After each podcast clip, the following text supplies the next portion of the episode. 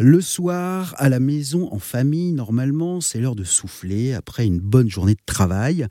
On rentre, on pose les chaussures, si possible, on enfile les pantoufles, on se lave les mains et on se détend. Enfin, ça, c'est dans un monde euh, parfait, idéal. Souvent, ça ressemble plutôt à la course.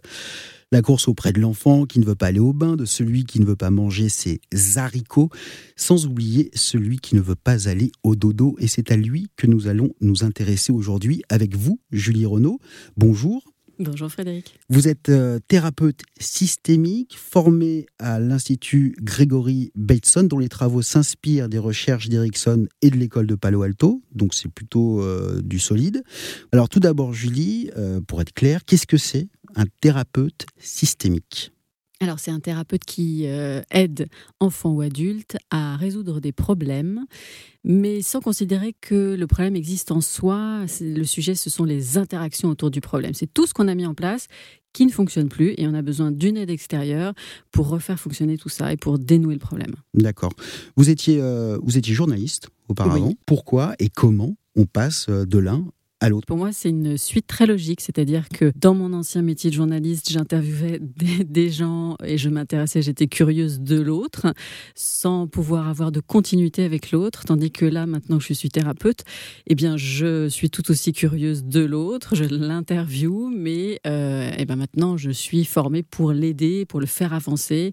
Et donc, c'est même sorte de relation, mais qui se poursuit dans le temps. Alors, notre sujet, euh, nous, sur RZN Radio, on aime pouvoir rester zen.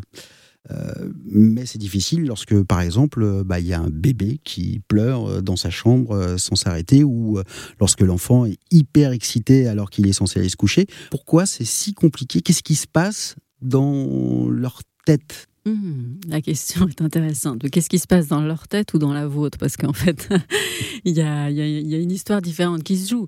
La sienne, c'est qu'ils sont très heureux de retrouver leurs parents. Ils ont eu une journée euh, avec plein, plein, plein d'injonctions contradictoires. Dépêche-toi, non ralenti, debout, assis, mettez-vous en rang, etc.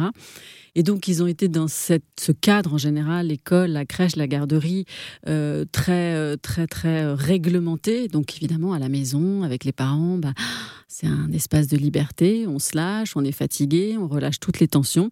Donc il y a cette boule d'énergie qui est inarrêtable, effectivement. Et donc la difficulté là pour le parent, c'est de pouvoir lui-même faire preuve de calme, parce que c'est en faisant preuve de calme qu'il va pouvoir, euh, par mimétisme, en fait, inspirer du calme chez son enfant.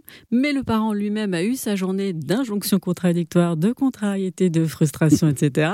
Donc il arrive boule de nerfs, mais il est adulte, donc il arrive à peu près à réguler ses émotions, ou pas. Mmh. Donc le premier conseil en fait que je donnerais, c'est d'inviter les parents à avoir un petit sas de décompression entre journée de boulot et soirée à la maison, ne serait-ce que de prendre la réflexion et le temps de euh, se ressourcer, de respirer, de faire un petit tour du pâté de maison, euh, de, prendre un, verre avec euh, une copine, ou même si c'est un quart d'heure, 20 minutes, mais pour arriver dans de bonnes dispositions à la maison, parce qu'on sait que ça va être fatigant et éprouvant. Donc en fait, la clé de tout ça, c'est de faire beaucoup de prévention, c'est-à-dire que les choses soient établies bien à l'avance, qu'on ait discuté avec l'enfant de voilà qu'est-ce qu'il y a à faire chaque soir. On a une petite routine qu'on a dessinée comme comme comme comme on aurait dessiné une, un camembert et on écrit tous les soirs. Il y a une part du camembert qui est, euh, consacrée au bain, puis puis il y aura une partie de jeu, puis il y aura une partie de, de devoirs, de dîner, etc. pour que lui puisse se repérer et qu'on puisse l'envoyer voir sa petite routine euh, et que ce soit plus toujours le parent qui lui dise fais ci, fais ça. Euh, il est l'heure d'aller au bain, il est temps de dîner. Alors nous, on a, on a essayé, euh, on l'a installé sur le, sur le frigo, il s'amuse avec. s'amuse. c'est des petites magnettes. Euh, il s'amuse avec. Il construit d'autres trucs. Il les enlève et tout et tout. Est-ce que c'est lui qui l'a fait sa, sa, routine? C'est lui qui l'a dessiné ou pas? Non. Voilà. Et ça, c'est la clé, c'est que c'est l'impliquer en fait, l'impliquer dans la réflexion, c'est-à-dire le demander de dire alors le soir, qu'est-ce qu'on a à faire? Alors ça, on va le noter là. Lui donner un peu de choix. Est-ce que tu veux faire plutôt le bain avant ou après le jeu? Euh, Le choix dans le cadre, c'est-à-dire que euh, le, dîner, bon bah on a on a, on a décidé nous-mêmes qui à, l'heure à laquelle il allait avoir lieu. En revanche, lui donner du choix sur des choses qui euh, qui voilà qu'il qui est en mesure de choisir. Pas tout coquillette pas tout coquillette par exemple, euh, mais que lui puisse réfléchir à l'ordre de, des différentes contraintes et s'approprier l'outil en fait, qu'il la dessine, il écrit, il la customise selon l'âge qu'il a, parce qu'après ça sera son outil, un outil co-construit. C'est ça la clé en fait, c'est de co-construire. Et ça veut pas dire qu'on laisse l'enfant disposer des règles, ça veut dire que on l'implique, on le fait réfléchir et euh, tout ça dans un cadre euh, qu'on aura bien défini. Et alors pour les bébés qui sont plus petits, où là le problème c'est euh, les pleurs sans discontinuer à partir du moment où on les met au dodo, qu'est-ce qu'on fait? On les laisse pleurer On va les chercher? Mhm. Non, il n'y a surtout pas de bonne méthode, il n'y a pas de recette magique. Il y a ce qu'on ressent nous en tant que parents, parce que chacun va avoir une sensibilité différente, donc en fonction de ce que je ressens. Et puis il y a aussi la sensibilité de l'enfant en fait qu'on va observer, parce que chaque enfant va avoir son rythme. Les parents ils sont souvent désemparés, ils regardent dans les bouquins, les guides, euh, et puis on se dit bon bah voilà l'enfant a besoin de 10 euh, heures de sommeil, euh, zut zut zut il va pas les avoir. Mais en fait peut-être que Paul a besoin de 10 heures, mais que Emma a besoin de 12 heures. Donc on va commencer par observer son enfant, voir au moment où lui on, le sent fatigué, et parfois ça correspond pas à l'heure à laquelle on rentre du travail. Donc c'est ça aussi qui est compliqué. On veut profiter de son enfant, on culpabilise parce qu'on l'a pas vu de la journée, et donc on lui fait rater son train du sommeil, et du coup après on en a pour une heure de plus. Donc on l'observe, on respecte son rythme et euh, les pleurs, ça se gère en fonction aussi de nous, notre faculté à effectivement à un moment donné le laisser un peu pleurer. Pourquoi?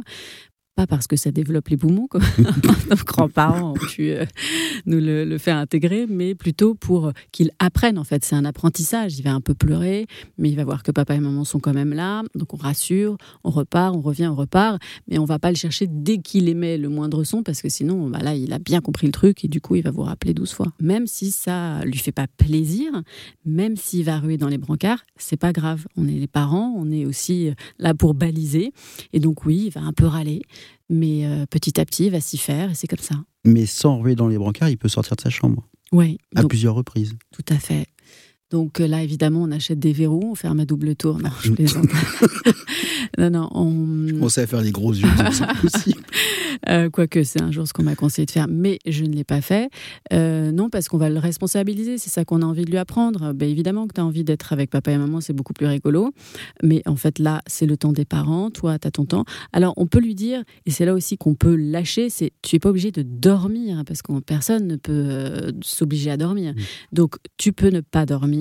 Et là aussi, on ouvre le champ des possibles. C'est-à-dire que ah, je suis pas obligé de dormir, chouette. Alors, mais tu as accès à des choses qu'on a définies ensemble c'est-à-dire tu peux jouer un petit peu dans ton lit, ou tu peux lire, ou tu peux faire un jeu calme, mais tu ne sors pas de ta chambre. Donc il y a un cadre, mais il y a un peu de liberté et qui va récupérer. Et puis si malgré ça il se relève, on le raccompagne de plus en plus fermement. Fermement, ça veut dire sur le ton, hein, ça ne veut pas dire euh, sur la, violence physique évidemment, en disant maintenant stop, c'est fini. Tu choisis, soit tu lis, soit tu joues, euh, tu es dans ton lit et c'est plus l'heure de, te lever. Merci beaucoup, Julie Renaud. Merci, Merci d'être venu euh, chez Zen Radio. J'espère que euh, tous les parents, les papas et les mamans auront trouvé de quoi rester zen ce soir. À bientôt.